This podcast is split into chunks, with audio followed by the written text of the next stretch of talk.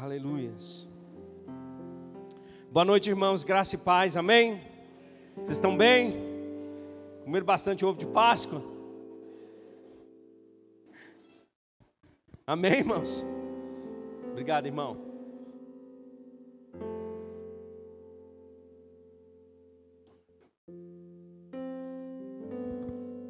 Quantos aqui sabem que a gente não deve esperar muita coisa desse mundo? Amém? Esse mundo jaz do maligno, irmãos.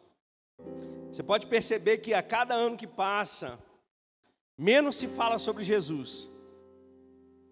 Aí fora. Amém.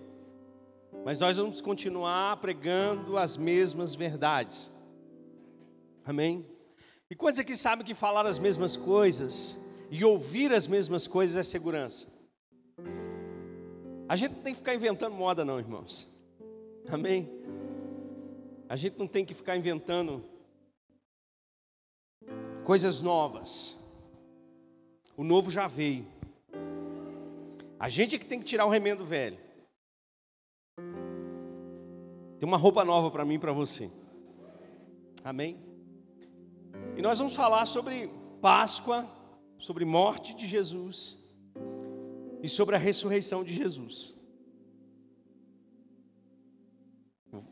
Vou falar de novo para você dar um glória a Deus, amém? Nós vamos falar sobre a morte de Jesus, a paixão de Cristo, e nós vamos falar também da ressurreição de Jesus. Sabe, irmãos, ah, eu tive uma experiência esse final de semana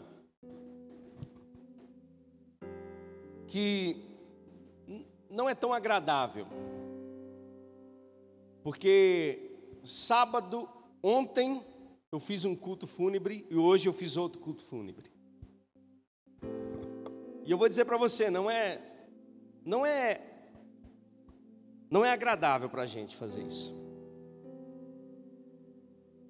E eu queria que você já, de antemão, orasse pela nossa irmã Viviane, esposa do Edson, que perdeu a sua mãe na sexta-feira da paixão, repentinamente. Ela estava viajando de férias, curtindo lá com a família na praia teve que vir embora, porque a mãe dela tinha partido para o Senhor aos 59 anos de idade. Então ontem a gente estava lá para poder fortalecer a família. Então ore por eles em nome de Jesus, amém. E hoje eu estava lá em Birité fazendo o culto fúnebre da mãe do Jorjão, nosso irmão querido, que faleceu também. Faleceu ontem à tarde, estava enferma, doente, e não resistiu. Mas sabe, irmãos, mesmo não sendo uma experiência tão boa, o que enche o nosso coração de paz e de alegria é a palavra de Deus. Mesmo num ambiente Deus, desse de morte, nesse ambiente de, sabe, de tanta tristeza, tem uma coisa, irmãos, que a palavra de Deus nos garante: esperança. Sabia disso? Pode parecer paradoxal, e eu vou dizer para você: essa passagem é um mistério para nós, a morte. Mas a própria palavra de Deus nos dá esperança. Porque o nosso próprio Senhor Jesus, Ele é o pão da vida. E não só é o pão da vida, mas Ele é a ressurreição e a vida.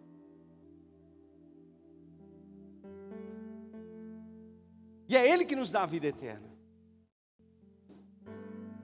Então, irmãos, mesmo num ambiente de tristeza, a gente pode ver na palavra de Deus, sentir na palavra de Deus, ser tocado pela palavra de Deus.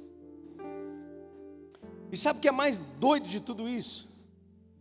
É saber que Deus ama tanto a gente, irmãos, que Deus ele é tão, sabe, é uma, eu vou dizer, um amor tão tão furioso,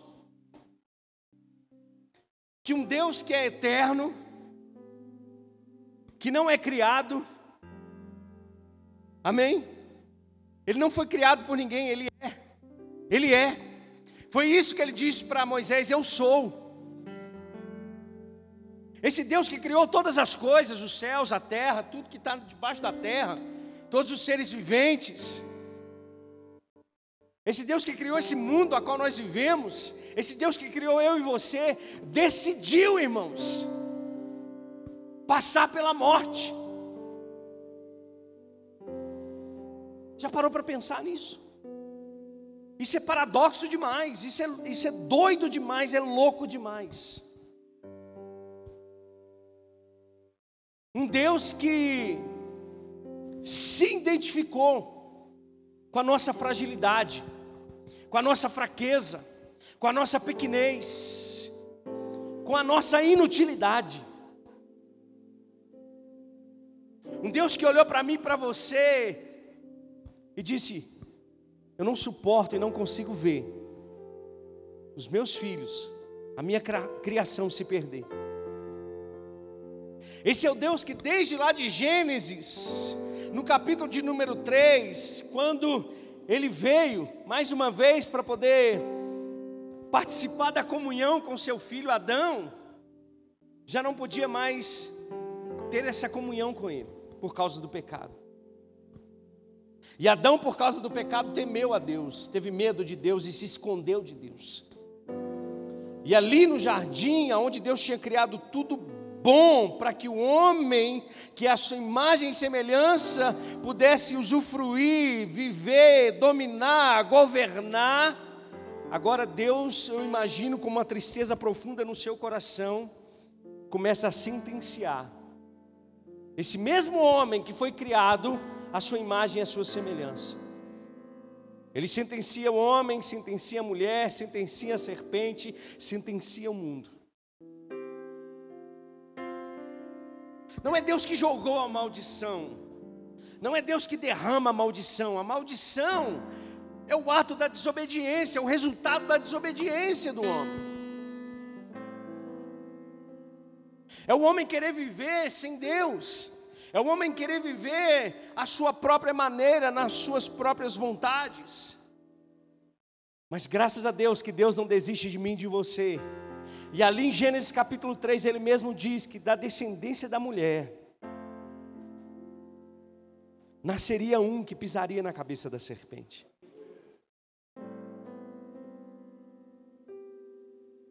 Sabe, irmãos, nós temos um Deus de aliança. Nós temos um Deus de aliança. E Deus não é homem para mentir, nem filho do homem para se arrepender. Aquilo que Deus tinha feito, irmãos, aquilo que Deus tinha falado, precisava se cumprir.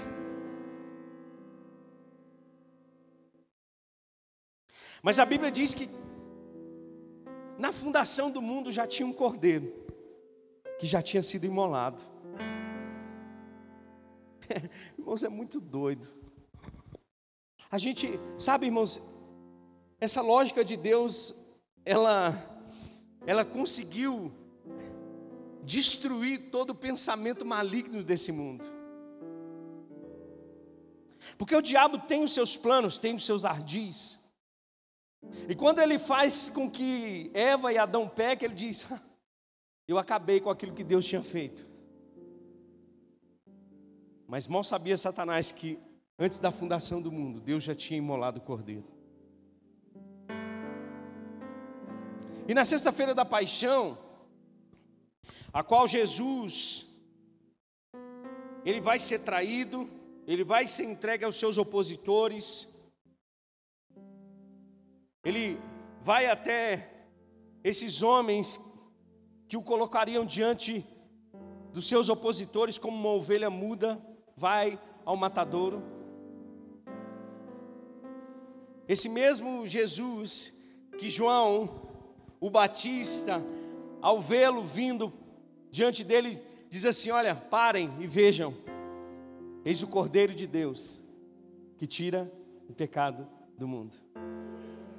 E sabe, nessa sexta-feira da paixão, é a sexta-feira a qual Jesus, ele, no dia anterior, na quinta, ele se reúne com seus discípulos para comer a Páscoa. Essa Páscoa, que na realidade é uma festa judaica, é uma festa que era um memorial que Deus estabeleceu para que esse povo lembrasse que a mão do Senhor tinha tirado esse povo da opressão do Egito. Porque lá em Êxodo capítulo 2 diz que o gemido do povo de Deus subiu até o Senhor. E Deus veio ver o sofrimento do seu povo. E a Bíblia diz que Deus se lembrou da sua aliança. Eu gosto disso, irmãos. Parece que quando o Espírito Santo vai colocar essas, essas, esses versos no coração de quem estava escrevendo, é como um, um, sarcasmo de Deus, porque Deus não pode se esquecer de nada. Deus se lembrou da sua aliança com Abraão, Isaac e Jacó. E a partir daí começa uma narrativa de julgamentos e juízos de Deus sobre o povo do Egito. Mas ao mesmo tempo, o braço forte do Senhor e a mão do Senhor sustentando esse povo, o próprio povo que clamou a Deus. A livre iniciativa de Deus de salvar o seu povo. Mas a gente sabe, irmãos, que em Êxodo capítulo 12, Deus vai estabelecer essa Páscoa que significa passagem. O que, que passagem é essa? A gente sabe que a décima praga do Egito foi um anjo da morte que passou sobre todo o Egito e matou todo o primogênito que estava ali. Mas na casa daqueles tinha um sangue nos umbrais. Sangue de quê? De um cordeiro, de um animal, irmãos, de aproximadamente um ano, sem nenhum defeito. Esse mesmo sangue significava que esse anjo passaria por cima dessa casa e nada aconteceria com aqueles que estavam ali dentro. Esse cordeiro que não tinha culpa de nada precisou morrer. Mas a morte desse cordeiro não foi em vão. O sangue nesses umbrais significava alguma coisa muito poderosa proteção de Deus, a mão do Senhor.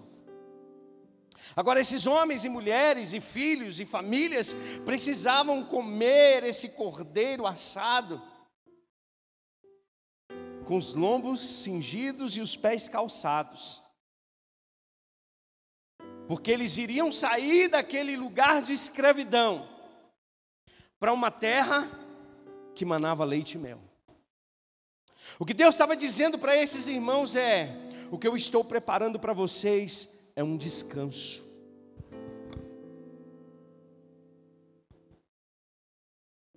Agora, se a gente de repente rasgasse o Novo Testamento, se fosse até Malaquias, a gente ia pensar assim: que história maravilhosa, que história poderosa. Mas é uma história de um povo judeu. A história do povo judeu.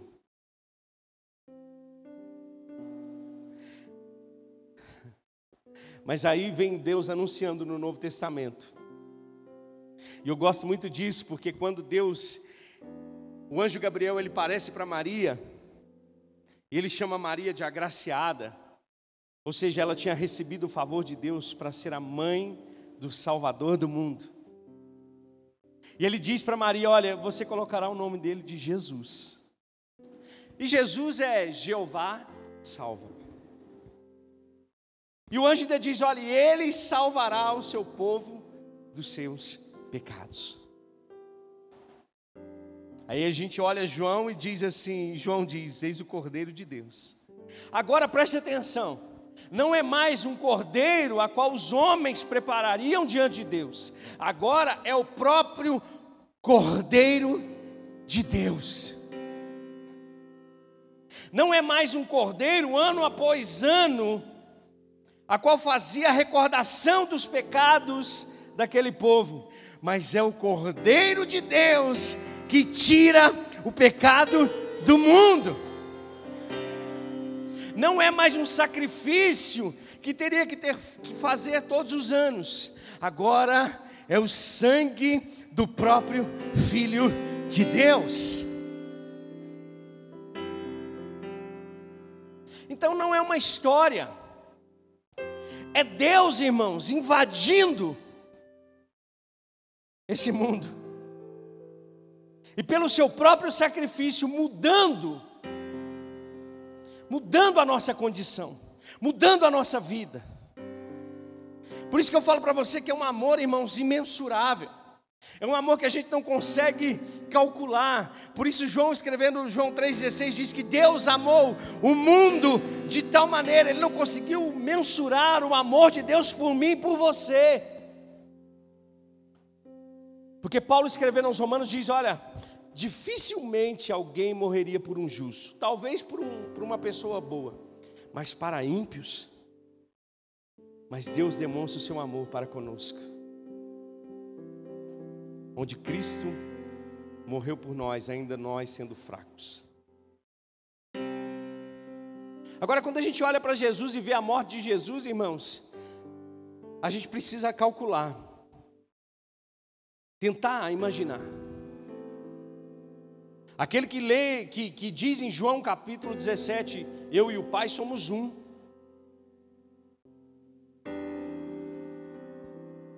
Aquilo que eu falo e que eu faço é porque eu vejo o meu pai fazer. Um dos discípulos diz assim: Mostra-nos o Pai, isso já nos basta. E Jesus diz: Felipe, você pede para mostrar o Pai, você está comigo esse tempo todo e não consegue ver. Perceba pelo menos pelas obras que eu faço. Nicodemos diz: Olha, não tem como você não ser de Deus, porque aquilo que você faz, as coisas que você faz, ela provém de Deus.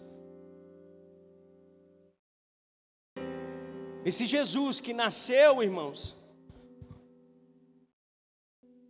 concebido pelo Espírito Santo,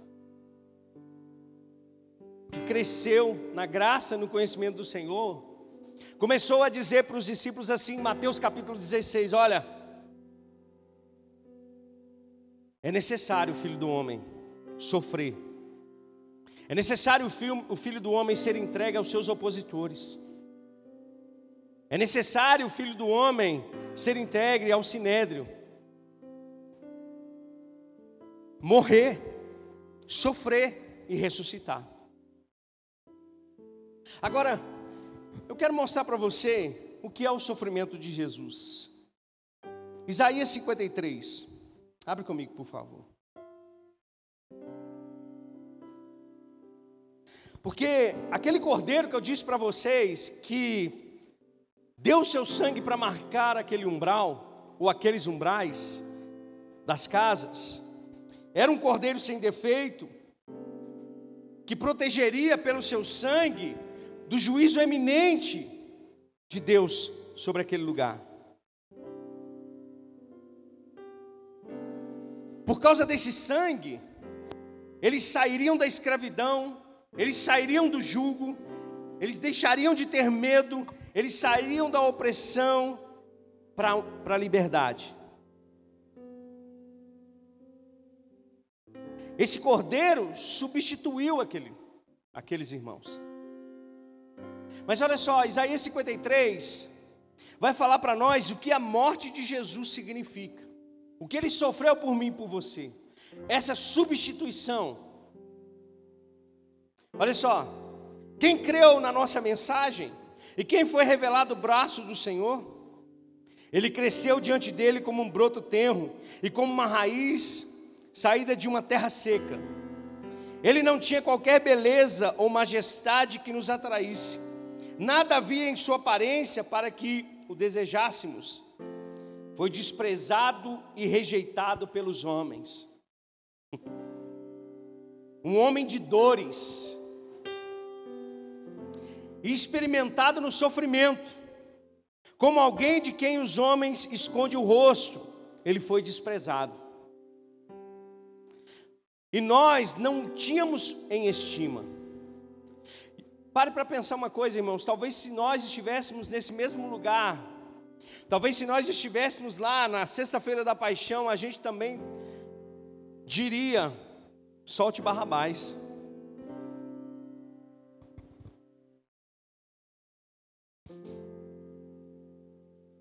Por quê? Porque nós somos maus, a nossa natureza do pecado é má.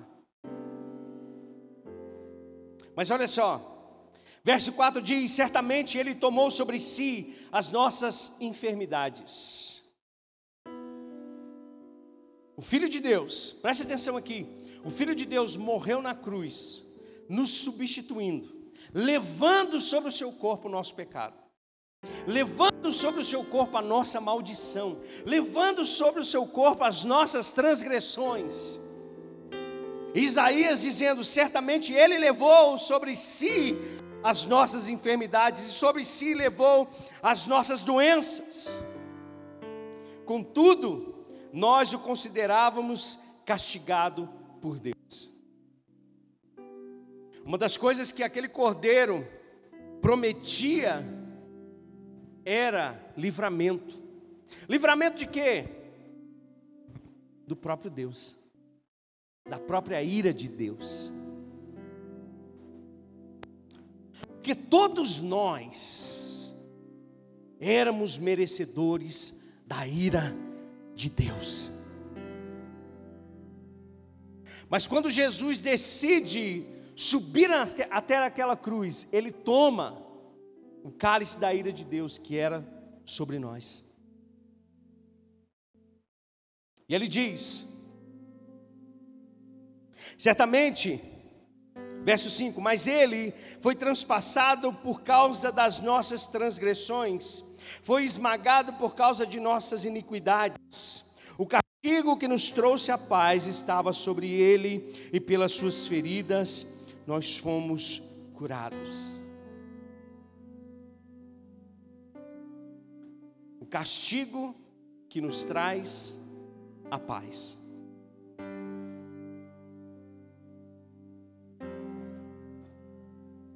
Castigo que nos, tá, nos traz a paz estava sobre Jesus.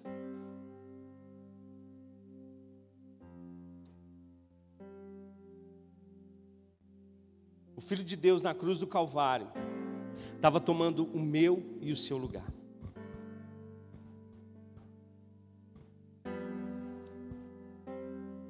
Ali na cruz, ele recebeu muitos insultos, sabia? Muitas pessoas zombavam de Jesus. Até aqueles dois ladrões, um deles disse assim, um deles disse assim, olha, se você é de fato esse filho de Deus que você diz que é, salve-se a si mesmo e tire também a gente daqui.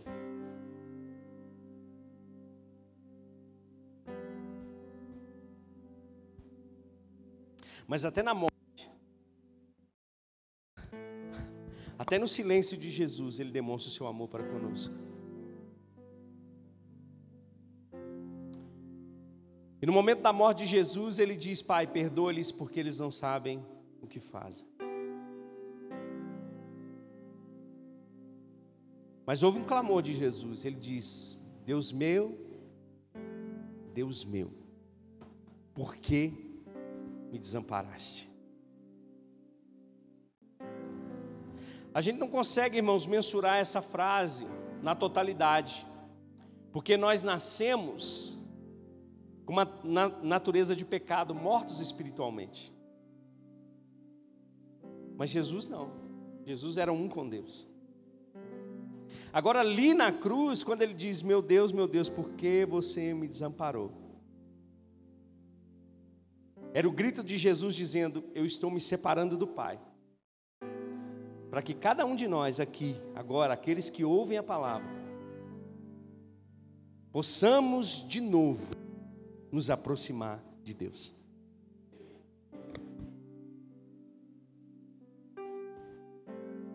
Então, essa morte, irmãos, ela perdoa os nossos pecados. O sangue de Jesus tem esse poder de nos purificar de toda injustiça. Eu conversava com uma pessoa hoje e ela disse assim para mim: é, as pessoas elas morrem e elas recebem o lugar devido delas segundo as suas obras. E é uma pena as pessoas pensarem assim. Porque quando a gente olha para Jesus, a gente fica com dó de Jesus, com pena de Jesus na cruz. Mas deixa eu dizer para você, meu irmão, minha irmã, não tenha pena de Jesus. Sabe por quê? Porque se não fosse Ele, seria eu e você. E mais, nós nunca chegaríamos lá, nós nunca alcançaríamos o céu nós nunca poderíamos dizer assim: olha, ousadamente eu entro diante do trono da graça de Deus. Então não tenha pena de Jesus.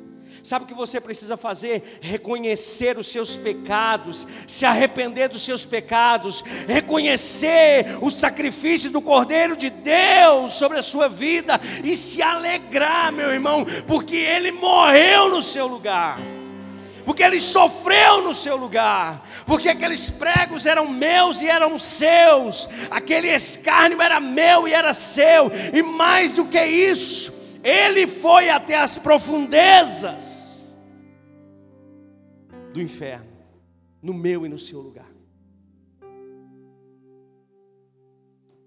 Agora, deixa eu dizer para você uma coisa que é mais poderosa ainda, porque uma coisa está conectada com a outra. A morte de Jesus, ela tem poder de nos tirar do império das trevas. A morte de Jesus tem o poder de nos perdoar dos nossos pecados e não somente isso, nos livrar da escravidão do pecado.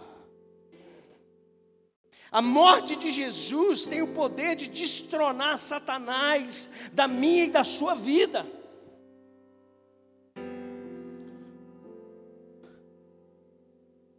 Mas a morte está conectada com a ressurreição.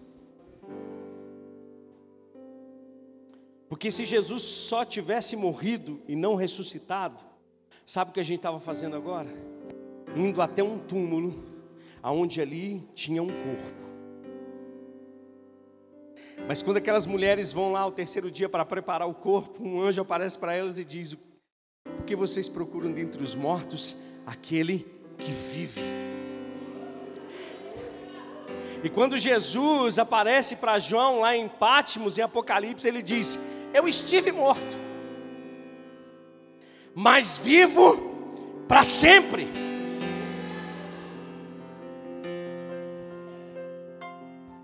Porque quando Jesus desce até a profundeza, ele toma as chaves da morte e do inferno. A autoridade que o diabo tinha sobre a minha e a sua vida é aniquilado. Mas ao ressuscitar, ao terceiro dia, Paulo escrevendo aos Romanos diz que ele se torna justificador. Sabe o que, é significa justiça de Deus, irmãos? Nós ficamos só com aquele, aquele o primeiro, a primeira parte do versículo, aquele que não conheceu pecado. Deus fez pecado por nós. A gente fica só até aqui, mas para que nós nos tornássemos a justiça de Deus, filhos legítimos de Deus. Ainda não se manifestou como Ele é, mas nós, quando Ele se manifestar, nós seremos semelhantes a Ele, meus irmãos. Aquilo que ele recebeu de glória no seu corpo, nós também receberemos naquele dia um corpo glorificado. O mesmo acesso que Jesus tem a Deus, agora eu e você temos, porque somos justificados. A palavra justificação significa voltar ao lugar de origem.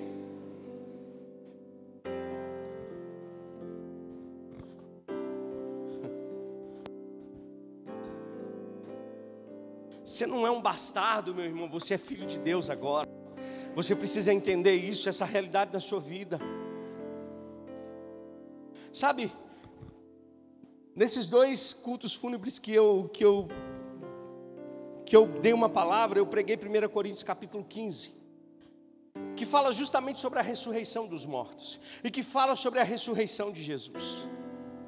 Porque deixa eu dizer para você uma coisa muito importante, que precisa ser o fundamento, o cerne, que precisa ser é, a, a sua força de fé é a morte de Jesus, mas a ressurreição, porque é isso que os discípulos pregavam. Os discípulos pregavam a morte, a crucificação e a ressurreição de Jesus. Porque deixa eu dizer para você, você sabe por que eu prego aqui? E você sabe por que as coisas acontecem? Porque sinais, milagres acontecem. Você sabe por que pessoas são convertidas? Você sabe por que pessoas abandonam os pecados? Você sabe por que essa palavra funciona? Porque Jesus ressuscitou. Porque Paulo diz: se Jesus não ressuscitou, vã é a nossa pregação. Então o que faz essa palavra funcionar não é a didática do pregador, não é o conhecimento do pregador, não é a oratória do pregador, é porque Jesus morreu e ressuscitou, se tornando a primícia daqueles que dormem. Oh, aleluia! Você sabe por que essa palavra funciona chegando ao teu coração e gerando fé em você? Você sabe por que a fé funciona? Você sabe por que a fé funciona? Porque Jesus ressuscitou dentre os mortos. Porque Paulo diz: se Jesus não ressuscitou, vã é a nossa fé.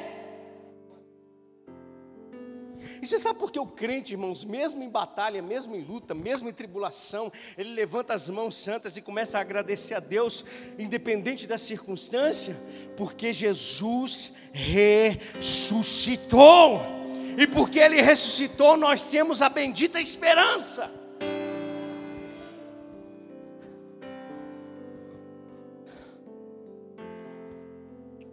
Aleluia. Aleluia.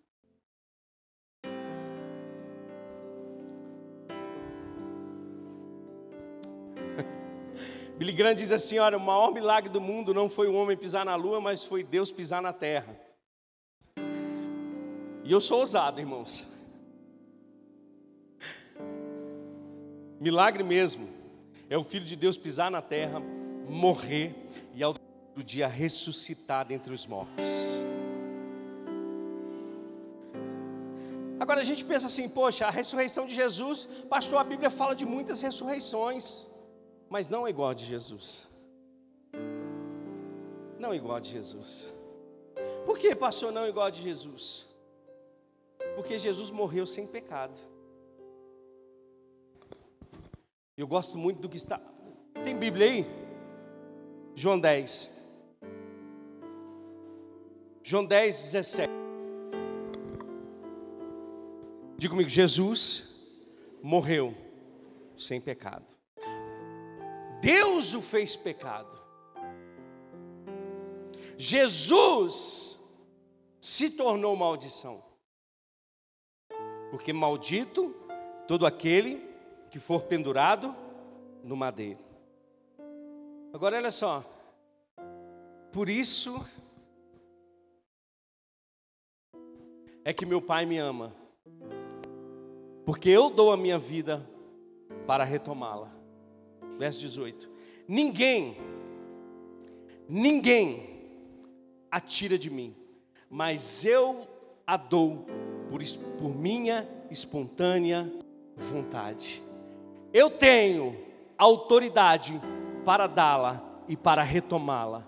Esta ordem eu recebi de meu Pai.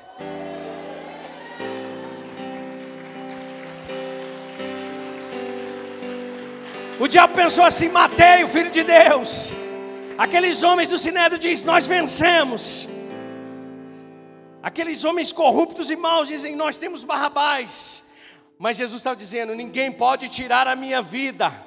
Eu a dou voluntariamente, por amor a nós, por amor à humanidade. Agora vai lá em João 3,14, eu gosto muito disso. E eu gosto muito disso, porque a morte e a ressurreição de Jesus é para isso. Da mesma forma como Moisés levantou a serpente no deserto, assim também é necessário que o filho do homem seja levantado, para que todo que nele crê tenha a vida eterna.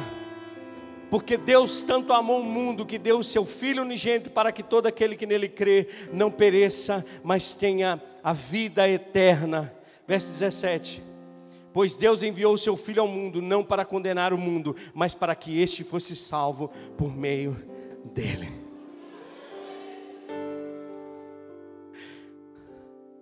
Sabe, irmãos, quando Jesus foi levantado naquela cruz,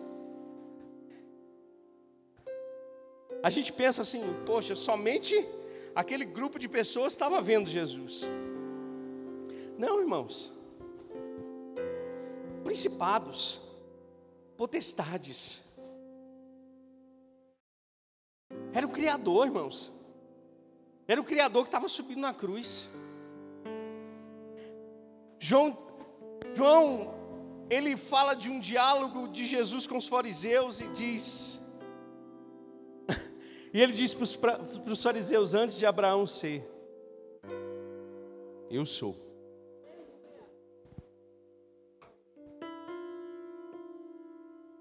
Criador. É aquele que estava lá em Gênesis capítulo 1.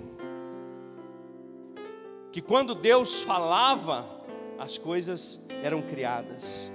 João diz: Ele é o Verbo, a palavra que tabernaculou no nosso meio, cheio de graça e de verdade.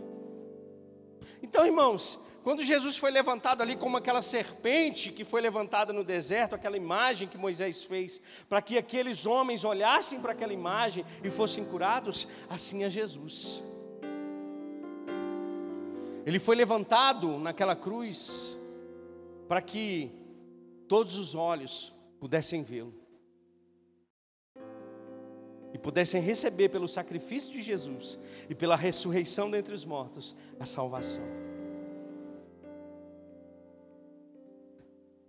Sabe, irmãos, essa mensagem precisa e deve continuar viva nos nossos corações. A gente precisa ensinar isso para os nossos filhos. Você sabe o que é doce de verdade? Sabe o que é doce de verdade? Abre comigo Romanos capítulo 5, verso 1. Sabe o que é o nosso chocolate de verdade? É o que está ali, ó. Tendo sido, pois, justificados pela fé, temos agora paz com Deus. Por nosso Senhor Jesus Cristo, diga por Ele por isso, irmão, o tema dessa mensagem nessa noite é o descanso de Deus. Se a gente está falando de atitudes, deixa eu dizer para você: a única coisa que você precisa fazer é descansar no sacrifício de Jesus. Pastor, eu preciso de transformação na minha vida. Descansa, descansa no Senhor. Não vai ser na tua força que as coisas vão acontecer vai ser no poder do Espírito Santo de Deus na tua vida. Pastor, eu preciso de transformação na minha casa. Descansa no Senhor. Lembra que o povo ia sair do Egito para um lugar de descanso. Agora, por intermédio de Jesus, nós temos paz com Deus, por nosso Senhor Jesus Cristo. Verso 2 por meio de quem obtivemos acesso pela fé a esta graça, na qual agora estamos firmes e nos gloriamos na esperança da glória de Deus. Isso é que é doce. É você agora. Abre lá Romanos 8. Romanos 8, 1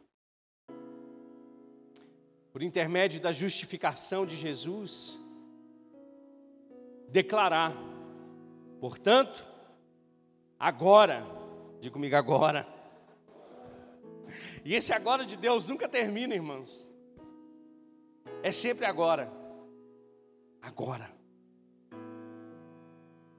Você aceitou Jesus lá atrás, talvez igual eu há 12 anos atrás, 11 anos, mas eu posso dizer, portanto, agora, já não há condenação para os que estão em Cristo Jesus.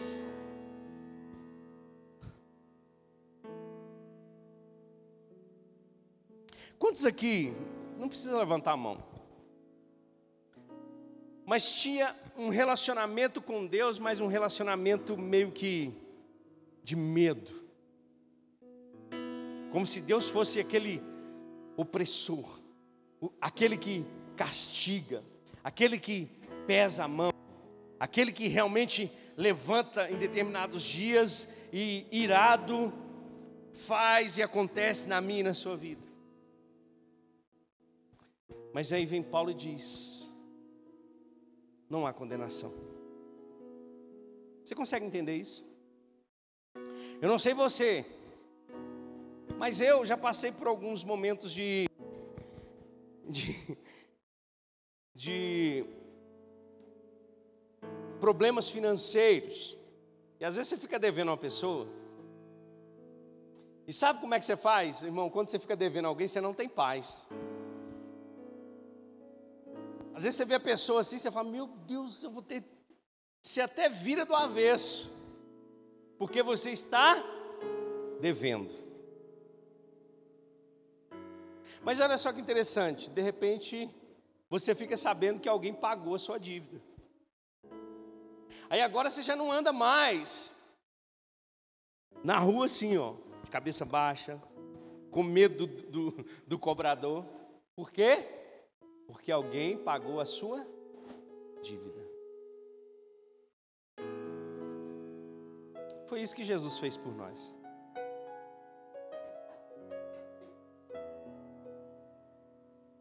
Abre comigo em 1 é, Colossenses 1, verso 12, 12 ou 13, se eu não me engano. Deixa eu ver se é isso. Isso, verso 13, eu acho que é isso. Pois ele nos resgatou do domínio das trevas e nos transportou para o reino do seu Filho amado, em quem temos a redenção, a saber, o perdão dos pecados. Não, eu acho que é o 2. Deixa eu achar aqui que eu quero ler com vocês. Espera aí.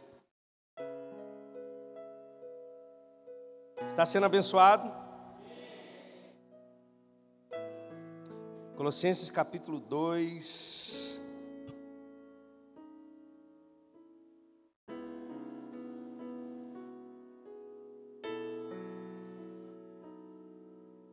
Verso 13. Quando vocês estavam mortos em pecados, e na incircuncisão da sua carne, Deus os vivificou com Cristo. Ele nos perdoou todas as transgressões e cancelou. Digo-me, cancelou. A escrita de dívida que consistia em ordenanças e que nos era contrária. Ele a removeu, pregando-a na cruz. Você sabe, irmãos, que o diabo também na Bíblia é chamado de acusador? Quantos aqui lembram da história de Jó? É um mistério, irmãos. É um mistério como o diabo e Deus têm aqueles essas conversas. Eu não entro nessas coisas. Eu fico na palavra. Mas o diabo ele é acusador. A Bíblia diz que ele é o inimigo das nossas almas. A Bíblia diz que ele também é o tentador. Você está comigo? Mas, você sabe que ele perdeu essa força? Não, vou dizer de novo. Ele perdeu essa força. Porque antes de Jesus ele podia chegar e falar assim: olha lá a obra desse infeliz. Olha a obra desse infeliz. Como é que, como é que ele alcança essas bênçãos do Senhor? Mas agora, se ele chega diante de Deus para falar assim: olha a obra desse infeliz, aí quem, quem aparece na frente de Deus? Jesus. Eu acho que Jesus faz assim, ó, mãozinha furada. Fala assim, Satanás, deixa eu dizer para você, volta lá na cruz, porque o escrito de dívida dele está pregado lá até hoje.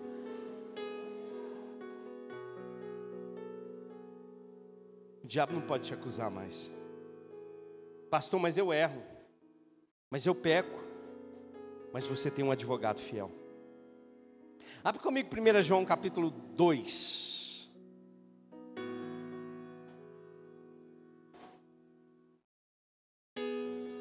Primeira João capítulo 2.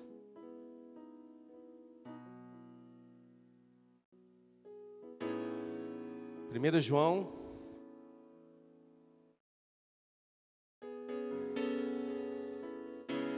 chapter 2, verse 1. Já estou treinando meu inglês.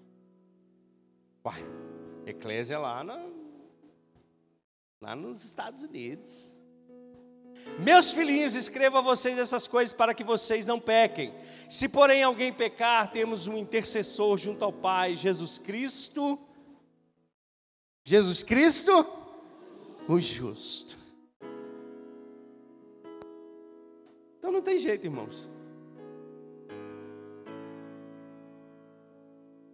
Não tem jeito.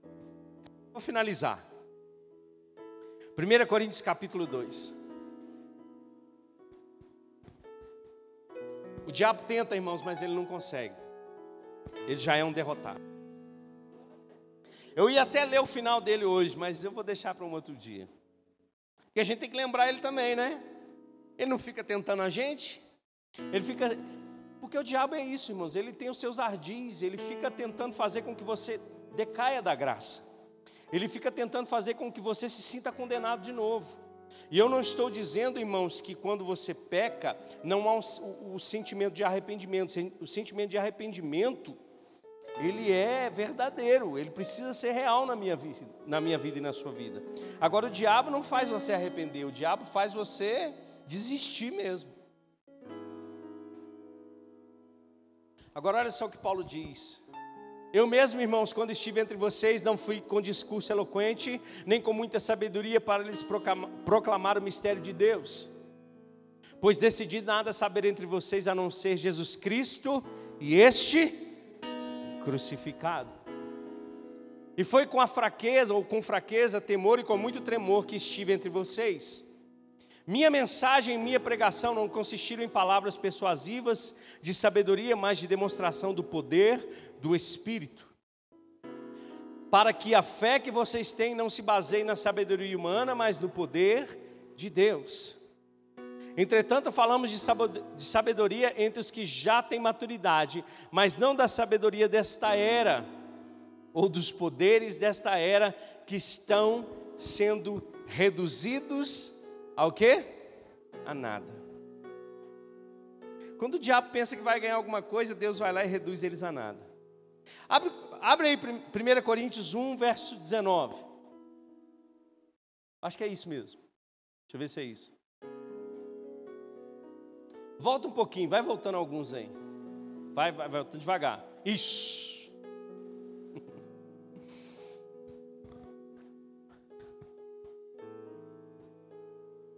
Que, que Deus reduz a sabedoria desse mundo a nada? Porque a mensagem da cruz é loucura para os que estão perecendo, mas para nós que estamos sendo salvos, ela é o poder de Deus. Vai para 19. Pois está escrito: Destruirei a sabedoria dos sábios e rejeitarei a inteligência dos inteligentes. Onde está o sábio? Onde está o erudito? Onde está o questionador desta era? Acaso não tornou Deus loucura a sabedoria desse mundo? Visto que na sabedoria de Deus, o mundo não o conheceu por meio da sabedoria humana, agradou a Deus salvar aqueles que creem por meio da loucura da pregação. Os judeus pedem sinais milagrosos e os gregos procuram sabedoria. Nós, porém, pregamos Cristo crucificado, o qual de fato é escândalo para os judeus e loucura para os gentios. Mas para os que foram chamados, tanto judeus como gregos, Cristo é o poder de Deus e a sabedoria de Deus. Porque a loucura de Deus é mais sábia que a sabedoria humana, e a fraqueza de Deus é mais forte que a força dos homens. Aleluia! Então, sabe o que a gente faz todo domingo, toda quinta-feira, todo culto de ceia? Porque a ceia é a nossa Páscoa. Paulo diz: Cristo é o nosso Cordeiro Pascal. Você sabe o que a gente faz, irmãos? É anunciar para esse mundo a loucura da mensagem. É anunciar para esse mundo, irmãos, que a luz veio ao mundo. É anunciar para esse mundo, irmãos, que existe salvação. É anunciar para esse mundo que a fé está aí, disponível para aqueles que ouvem a mensagem do Evangelho.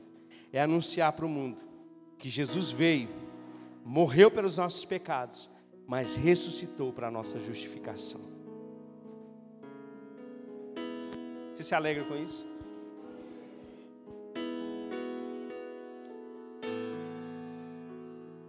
A morte de Jesus tem os seus efeitos na nossa vida e a ressurreição também.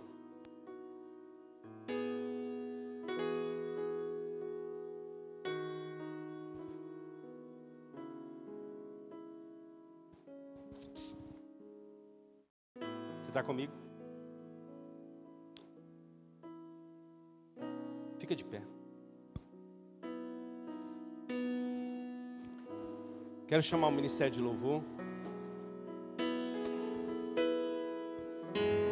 Ele exaltado, né?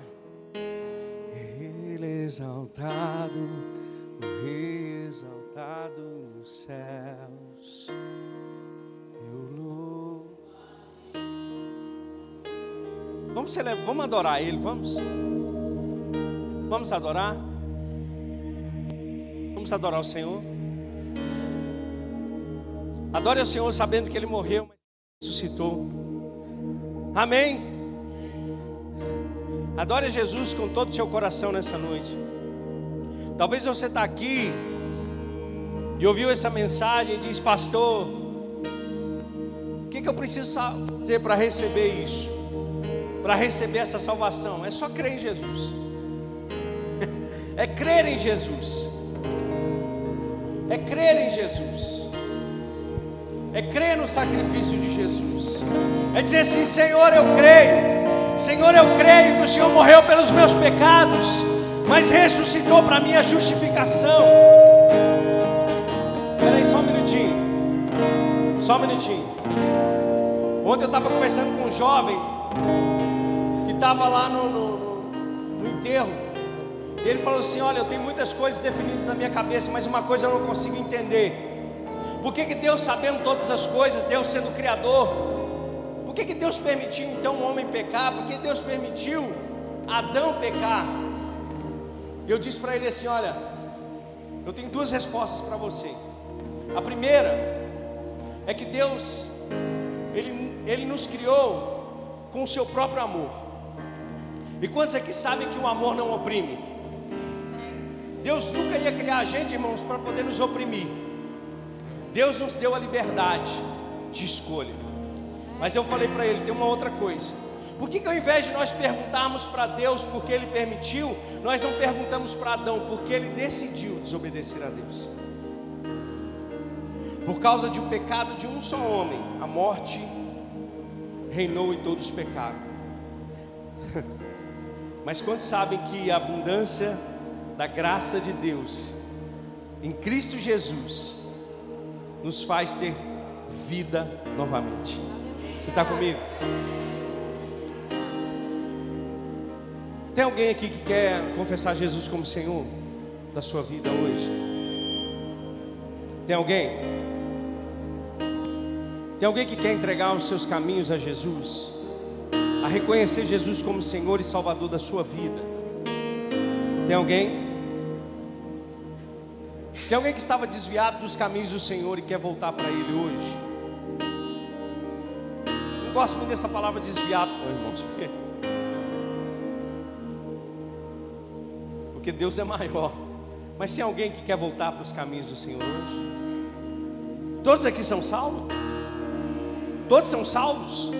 Não, eu vou perguntar de novo, porque tem gente que não está respondendo. Quando a gente pergunta é para responder: todos são salvos? Então vamos adorar aquele que vive e reina para todos sempre. Levanta a sua voz, adore a Ele. Tenha no teu coração o que Ele fez por você. Tenha no teu coração o que Ele fez pela sua vida. A substituição de Jesus na cruz por você. O amor dele por você. O que Ele fez por você. Ninguém faria, irmãos. Ninguém faria. Ninguém faria. Ninguém faria por mim, por você o que Jesus fez. Você é amado. Você é escolhido. Você é filho de Deus a imagem e semelhança de Deus. Deus te trouxe para perto de novo. Deus restaurou a sua comunhão com Ele através do seu Filho Jesus. Então adore aquele que vive e reina para todos sempre. Levante as mãos e exalte a Jesus.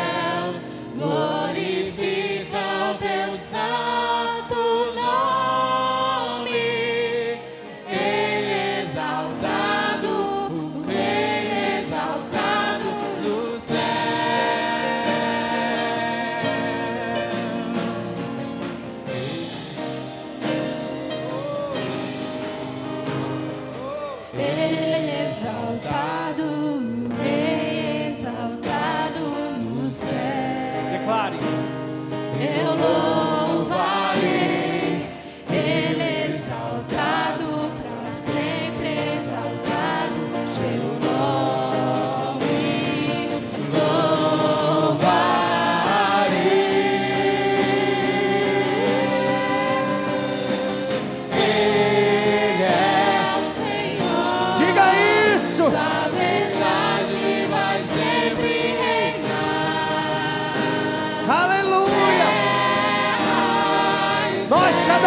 Deus Pai. Glorifica teu santo nome. Aleluia. Exaltado, exaltado do céu. O Senhor é o Rei dos reis. Ele é o Senhor. Sua verdade vai sempre reinar.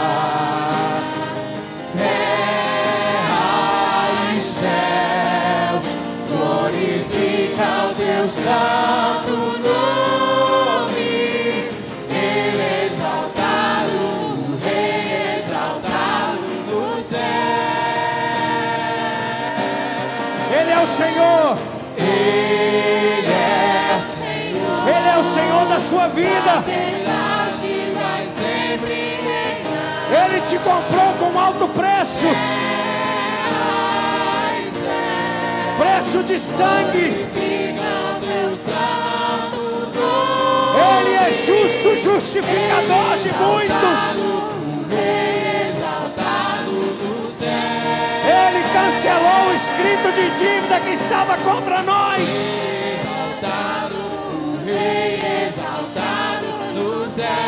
Ele nos trouxe de volta para a luz.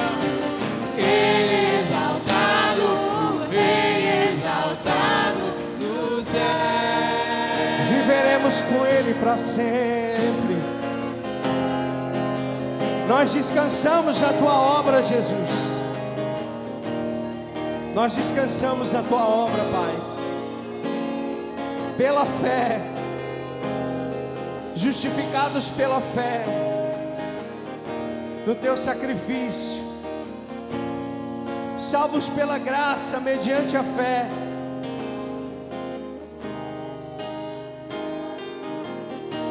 Nós te agradecemos, Pai. Nós te agradecemos, Pai. Nós te agradecemos, Pai. Vamos lá, me derramar, vamos lá. Me derramar, vamos lá, vamos lá, vamos lá, vamos celebrar, vamos adorar Jesus. Oh, se derrame diante dele.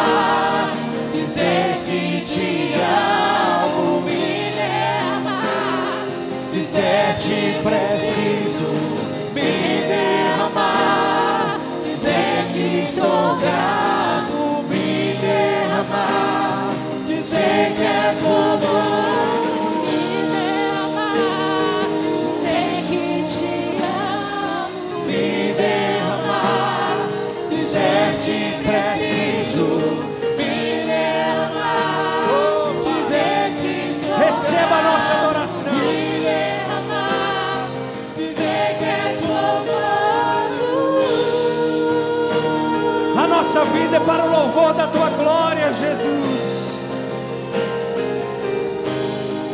Nós reconhecemos, nós reconhecemos o teu senhorio, o teu poder, a tua glória.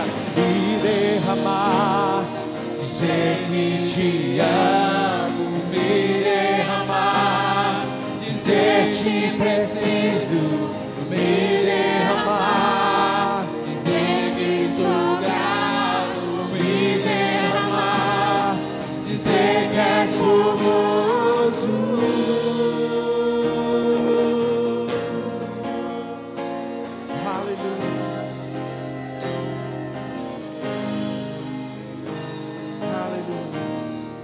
Nós somos gratos, Pai. Gratos.